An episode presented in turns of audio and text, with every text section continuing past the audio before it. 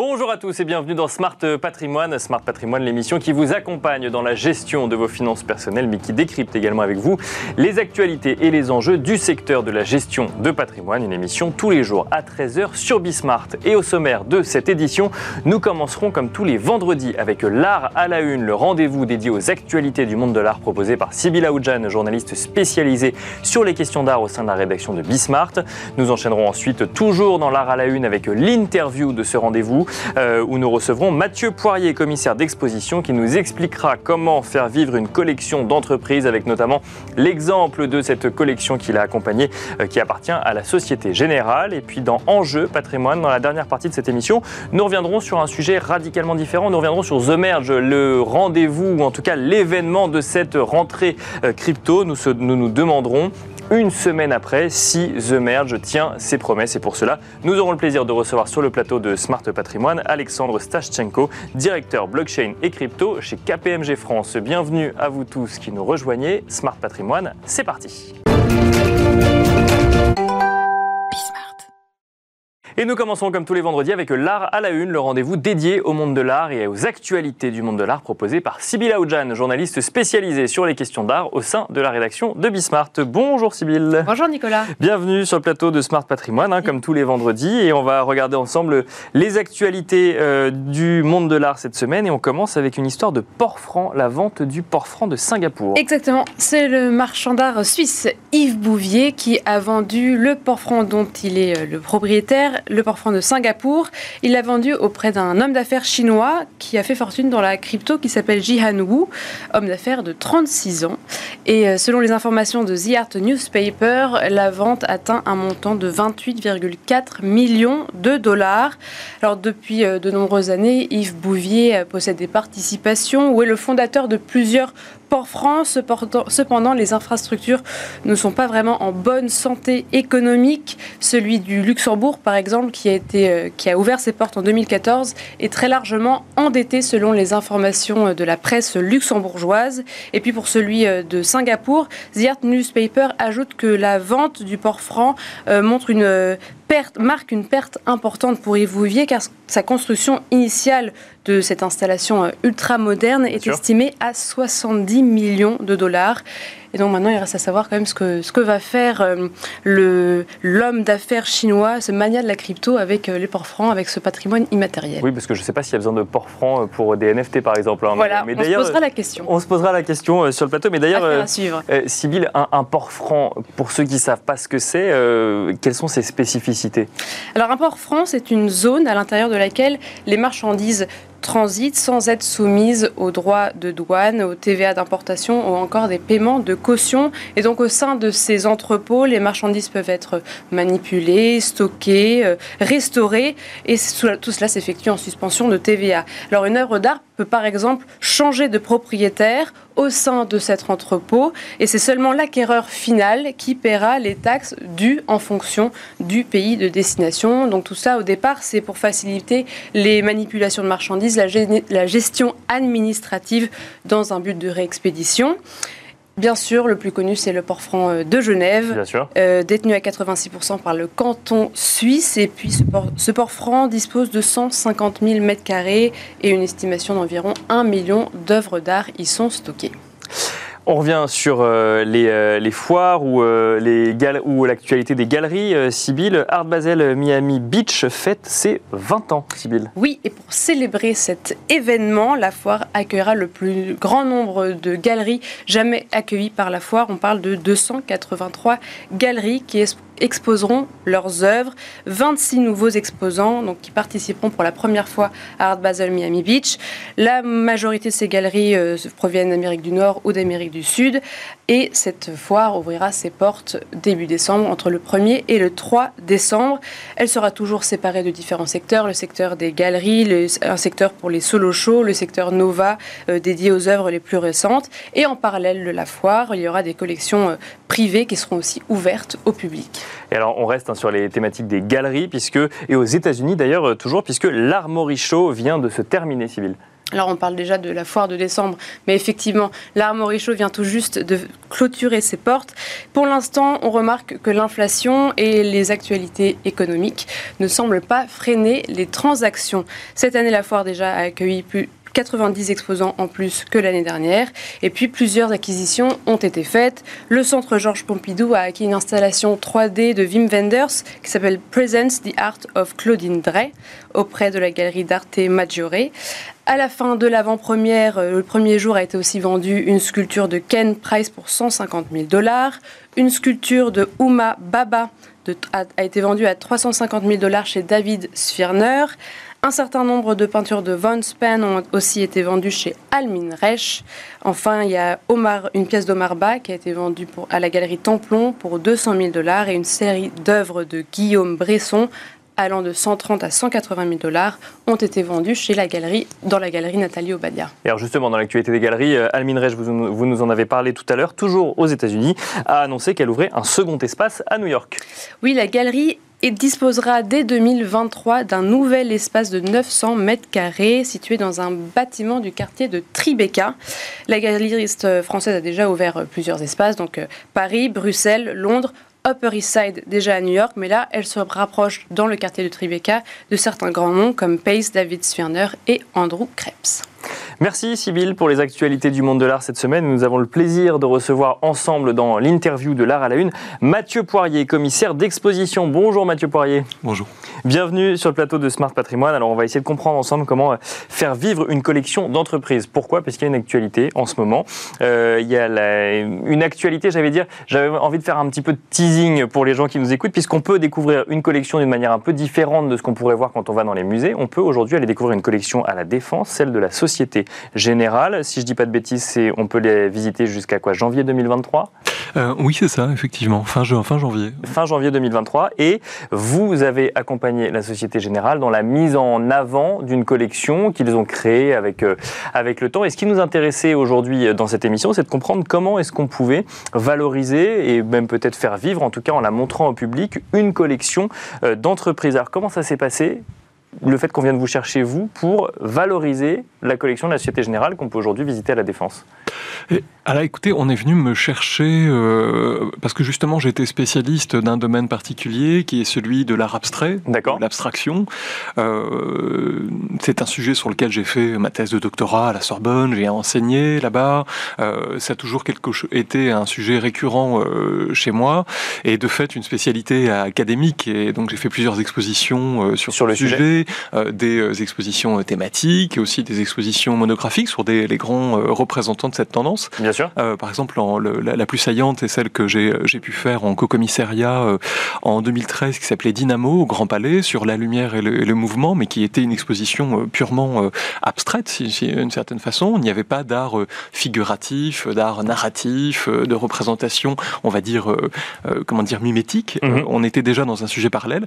Donc, quelque part, quand la, la Société Générale vient me chercher, en tout cas Aurélie de Plus, la directrice de la collection d'art, vient me chercher, ils savent grosso modo euh, que vous connaissez le sujet. Euh, voilà, que, que c'est peut-être il y a de fortes chances que je les emmène sur ce sujet-là. D'accord. Et, et, effectivement, euh, c'est ce que j'ai fait, mais justement parce qu'il y avait de bonnes raisons de le faire. Mais je pourrais m'en expliquer. Oui. Est-ce que vous pouvez nous, nous, donner quelques détails justement sur cette collection? Est-ce qu'ils se sont spécialisés euh, justement dans, dans l'art contemporain ou euh, est-ce qu'il y a un fil conducteur entre toutes, euh, toutes les œuvres? Parce que je crois que j'ai lu, il y en a euh, voilà, 650 euh, au moins œuvres. Alors en, en, en, réalité, il y a près de 1500 œuvres, 1500. 1600, hein, parce que c'est difficile de dissocier une, une édition d'une œuvre unique. Euh, voilà, donc oui. c'est, mais, mais le, dans, dans, dans l'ensemble, le corpus est assez conséquent. Et justement, mon idée, c'était non pas de faire une exposition d'art abstrait que l'on trouve en grande quantité finalement dans, dans, ces collections, pour la simple et bonne raison qu'au XXe siècle, euh, comme cette œuvre d'Anne Neuillecamp que l'on voit à l'écran, euh, c'est un c'est une modalité essentielle finalement de l'expression artistique. C'est un langage qui est aussi particulier au XXe mmh. et au XXIe siècle, qui n'existait pas avant cela. Il y a eu quelques euh, annonces à droite à gauche. Hein. On pense aux, aux, aux atmosphères extrêmement brumeuse de, de, Turner, par exemple. Mais au fond, on n'est pas encore dans l'idée de l'art abstrait comme quelque chose de conceptualisé, de théorique, de précis, avec euh, des gens comme euh, je sais pas, Rodchenko, euh, Malevich, Mondrian et, autres qui vont poser les, les, rudiments en fait de ce langage qui va se développer tout au long du XXe siècle jusqu'à nos jours pour devenir un mode d'expression qui n'est plus questionnable au fond. Hein. On est on est dans une une logique comment dire, euh, évidente aujourd'hui. Plus personne ne questionne la, validité d'un Rothko ou aujourd'hui d'une installation de la forêt.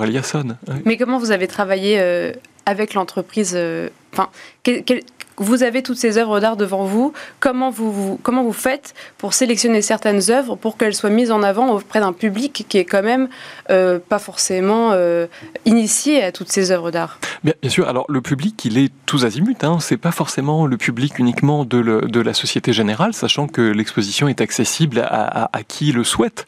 Euh, faut, il suffit juste de remplir une mhm. ligne sur sur la page web. donc c'est vraiment pour tous les publics. Mais effectivement, l'idée c'était euh, de euh, d'avoir un angle assez pédagogique, didactique, euh, rappeler au fond ce que ce qu'est cette histoire, qui n'est pas forcément une évidence pour tout le monde, et montrer aussi comment dans la collection, en partant quelque part de Zaouki que l'on voit à l'écran, ou jusqu'à Philippe de Croza, qui est notamment nominé pour le prix Marcel Duchamp à venir, on montrait finalement le, la, comment dire, la variété, la diversité des axes privilégiés par ce courant, la, la complexité des questionnements en fait qui ont été euh, soulevés euh, par tous ces artistes, euh, ça c'était au fond c'est ce qui c'est ce qui a dirigé mes choix, c'est-à-dire montrer cette diversité, non pas faire une exposition sur un des sous-courants de l'abstraction. Je voulais d'une certaine manière remontrer aussi bien, euh, comment dire, euh, ce qu'on a appelé euh, l'abstraction lyrique avec un Zawuki ou un Pierre Soulages, que montrer le cinétisme d'un Antonio Assis, ou aussi bien les, les comment dire, productions plus contemporaines d'artistes euh, comme Giorgio euh, Griffa qui va commencer dans les années 70 ou alors encore plus récent Anne Camp que nous avons vu mm-hmm. et plus jeune que moi encore. Donc on a vraiment un panel très vaste. une, question Mathieu Poirier quand on travaille avec une entreprise c'est pas forcément la même chose que de travailler avec un musée ça se voit dans le, fonctionnement?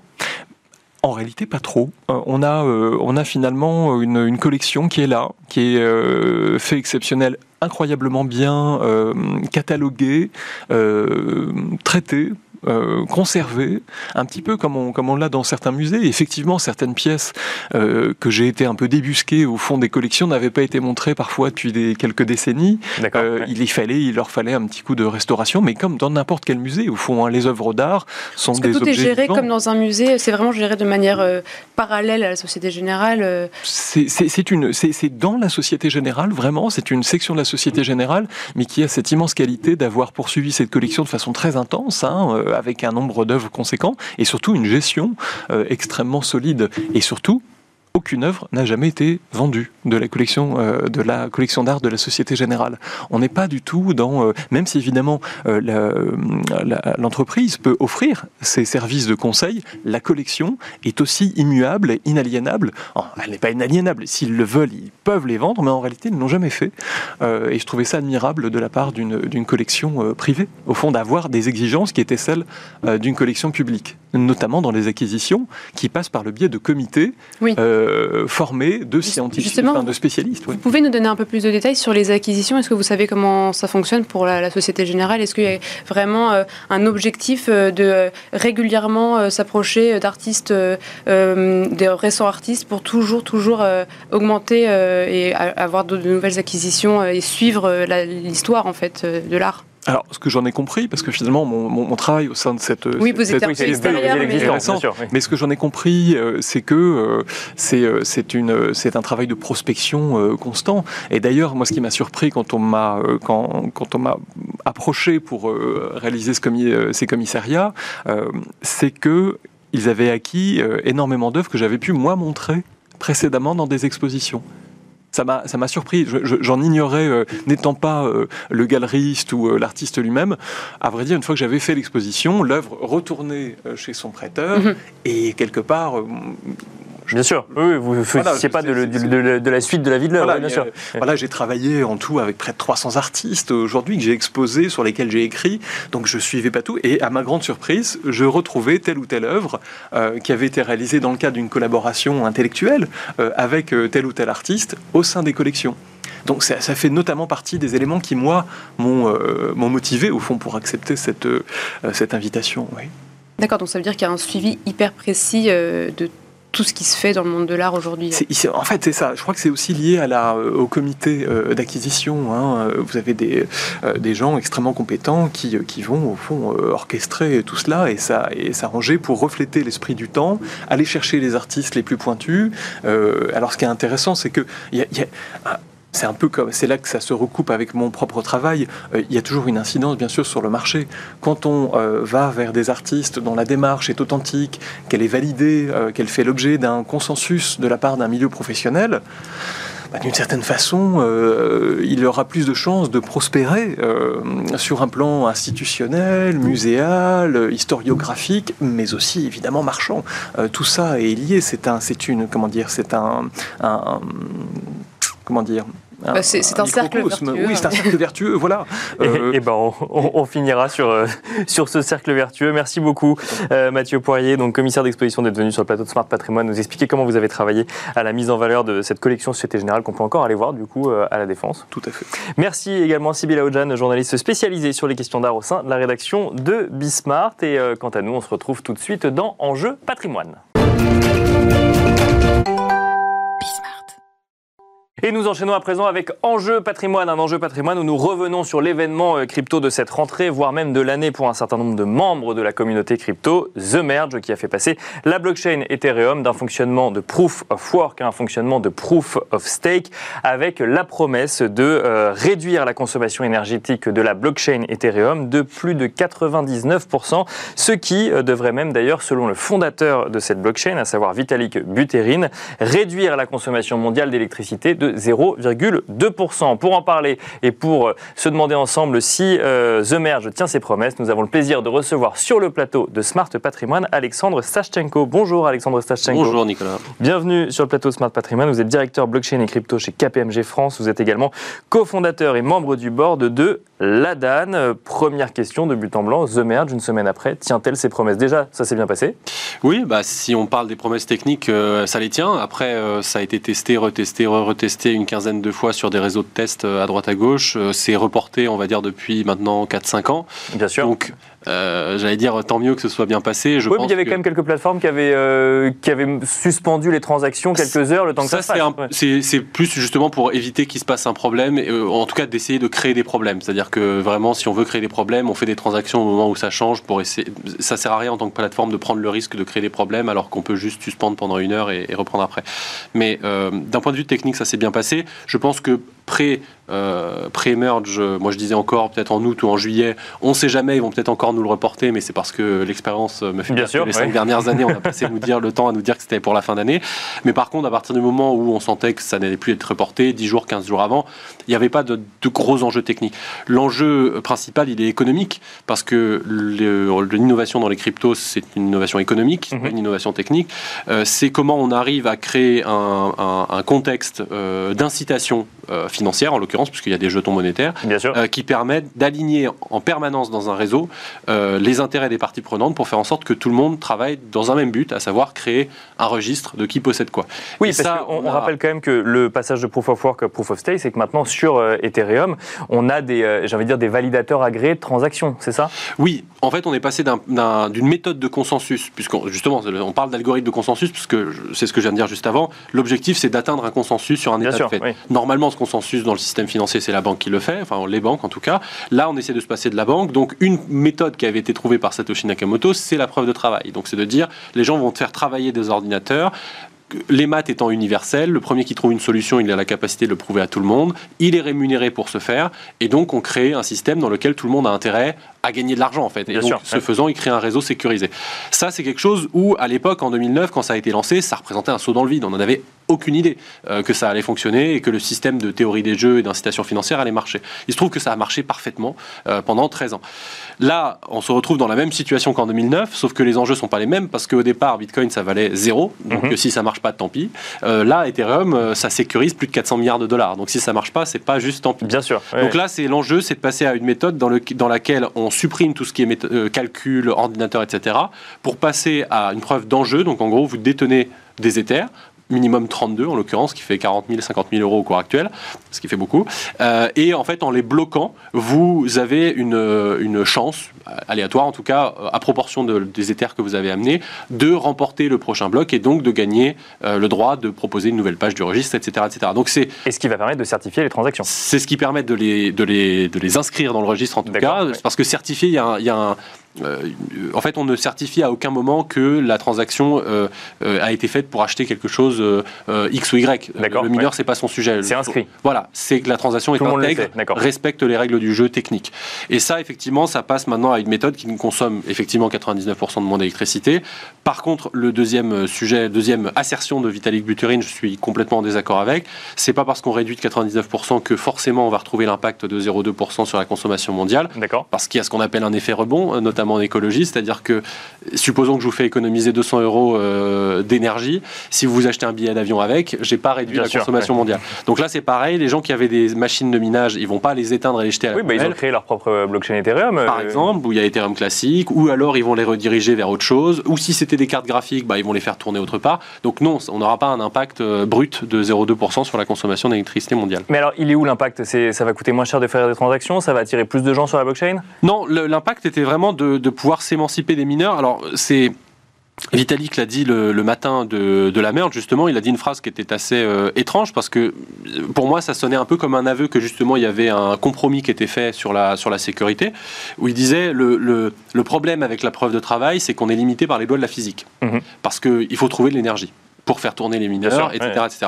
L'avantage avec la preuve d'enjeu, c'est qu'on s'émancipe de ça, on crée un monde virtuel et on met les règles qu'on veut. Et euh, ça, ça crée pour ceux qui défendent Bitcoin, justement, cette émancipation des règles, des lois physiques, ça crée euh, une incitation à justement faire des règles pour faire n'importe quoi, pour créer autant de jetons qu'on veut, etc., etc. Je ne pense pas que ça arrivera, mais on a ouvert la porte. D'accord. Donc c'est pour l'utilisateur final, ça, The Merge ne change rien. C'est-à-dire qu'on a les mêmes outils, les mêmes transactions, pas de réduction de frais, pas de réduction de délai, rien du tout.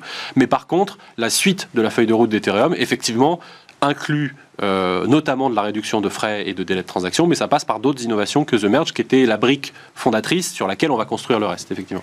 Bon alors, on commente euh, rarement les cours des différentes crypto-monnaies dans cette émission et on ne va pas commencer aujourd'hui. On peut juste constater que l'Ethereum recule depuis euh, The Merge et on peut se poser la question de la place d'Ethereum face à Bitcoin, qui est la crypto-monnaie de référence. Est-ce que le fait, alors que Bitcoin est attaqué sur ces sujets de consommation énergétique, est-ce que le fait de passer sur un système de proof of stake repositionne Ethereum d'une meilleure façon vis-à-vis d'un certain nombre d'investisseurs ou de technologies Oui, alors c'est une très bonne question. Il y, a, deux questions dans la question. La première, c'est bon, celle de la consommation énergétique de Bitcoin. Je ne vais pas y revenir, on a déjà débattu plusieurs fois.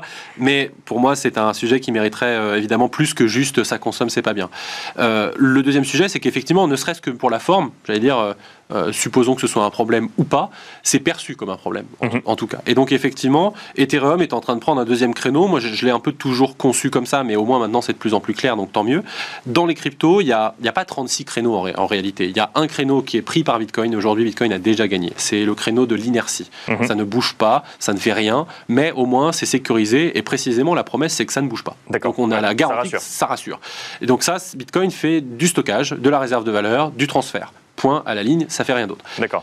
Mais du coup, c'est très frustrant si on veut construire des cas d'usage plus complexes, du prêt, de l'emprunt, de la finance centralisée, etc.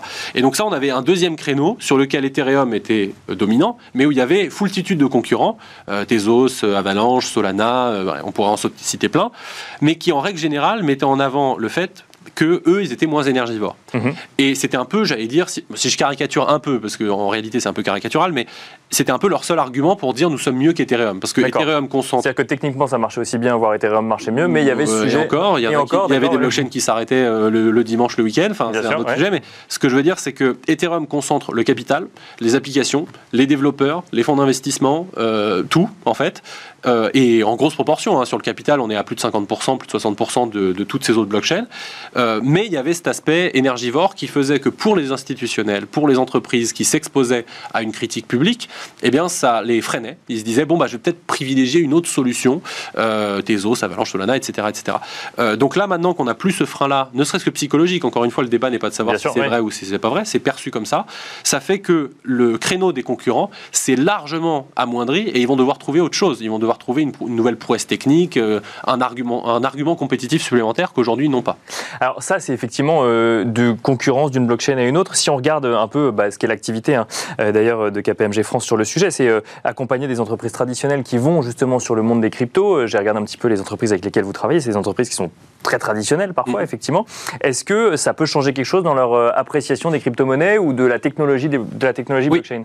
Euh, Alors, déjà, en, le, premier angle très très simple, c'est tous ceux qui y vont sur la gestion d'actifs. Alors, mm-hmm. eux, effectivement, il y avait un sujet consommation où euh, ils ne pouvaient pas rentrer dedans parce qu'on allait tout de suite les tacler sur vous, vous consommez, vous détruisez la planète. Là, ça leur enlève cette épine du pied. Donc pour la gestion d'actifs, ça a libéré euh, effectivement un certain nombre d'envies du côté des institutionnels, des gestionnaires de portefeuille, etc. Et aussi du côté des trésoreries euh, d'entreprise. Mais pour le déploiement de cas d'usage, on a vu, euh, je pense par le passé, et même d'ailleurs parfois certains ont été pris à leur propre jeu parce que certains avaient par exemple lancé des NFT, certaines mhm. entreprises, avaient choisi pour se faire une blockchain avec beaucoup de guillemets moins énergivore, mais comme il y avait eu un lobbying tellement fort de la part des concurrents d'Ethereum pour dire la, la blockchain Ethereum pollue, en fait par effet de halo, le public a compris la blockchain ça pollue. Mhm. Et donc même ces entreprises qui avaient fait le choix de blockchain moins énergivore se sont retrouvées avec un bad buzz qui disait vous polluez la planète avec vos NFT. Euh, ça, on est en train de, de s'en émanciper parce que maintenant on a, on passe sur, alors je veux dire malheureusement, mais le discours devient Bitcoin pollue. Euh, encore une fois, c'est un autre débat, mais sur toutes les autres blockchains, maintenant, on commence à sortir de ce débat-là. Euh, on a Greenpeace qui nous dit qu'il euh, il faut passer au proof of stake, etc. Donc, même si, voilà, je ne suis pas en accord complet avec tout ce qu'ils font. Au, moins, la médiatisation. Au moins, la médiatisation change, et c'est ce qui fait que nous, ce qu'on constate chez les entreprises, on parle surtout aux directions financières, évidemment, euh, aux directions métiers quand euh, il s'agit de lancer un NFT, de créer de l'engagement, etc. Mais du côté des directions financières, ça a euh, libéré des énergies, on va dire ça comme ça. Et dernier élément, c'est que du côté bancaire, en fait, c'est un peu le dernier maillon. C'est-à-dire que comme la demande monte parce qu'il y a plein de directions financières, plein de retailers, plein de particuliers maintenant s'intéressent au sujet et n'ont plus blocage, Bien sûr. la demande est très forte chez les banques. Donc maintenant, il y a une pression commerciale interne qui font que, bah, on l'a vu cet été, il y, a il y, a une annonce toutes les trois semaines euh, maintenant euh, qui font que même les banques françaises ne, ne, peuvent plus attendre et elles sont en train de travailler sur des sujets. Une question euh, rapide, je sais que vous n'avez pas la réponse, mais je, la pose quand même. Est-ce que maintenant, une banque française qui, va, qui irait sur, sur la blockchain Ethereum serait taxée par la SEC C'est ce qu'on a, on a, une, on a vu effectivement la SEC se positionner sur les transactions blockchain du fait qu'il y a une majorité de transactions qui, selon elle, s'effectueraient sur le territoire américain. Alors déjà, pour, pour le, pour le, la, big picture, on va dire, la vision macro, c'est pas nouveau que les États-Unis, ils l'ont fait sur tout ce qui est cloud, ils l'ont fait sur plein d'autres technologies. Globalement, ils sont très boulimiques. Ils veulent que tout soit régulé sous leur loi. Bien sûr. Je rappelle qu'une des raisons d'existence du, Bitcoin, c'est aussi de pouvoir s'émanciper de l'extraterritorialité américaine, puisque dès que vous utilisez du dollar, vous êtes soumis à la loi américaine. Donc cette logique-là, c'est pas nouveau. Ils essaient de la mettre partout. Euh, là, l'argumentaire qu'ils ont pris pour le contexte, c'est qu'il y a un influenceur qui avait fait une ICO il y a quelques années, et euh, pour le poursuivre, parce qu'il semblerait que l'ICO n'a pas très bien marché, comme beaucoup d'ICO, euh, ils ont utilisé l'argumentaire de dire euh, bah, vous êtes sous notre juridiction. Pourquoi? Parce que les gens qui ont investi chez vous sont passés par la blockchain Ethereum. Or, 40 euh, et quelques pourcents des nœuds Ethereum sont chez nous.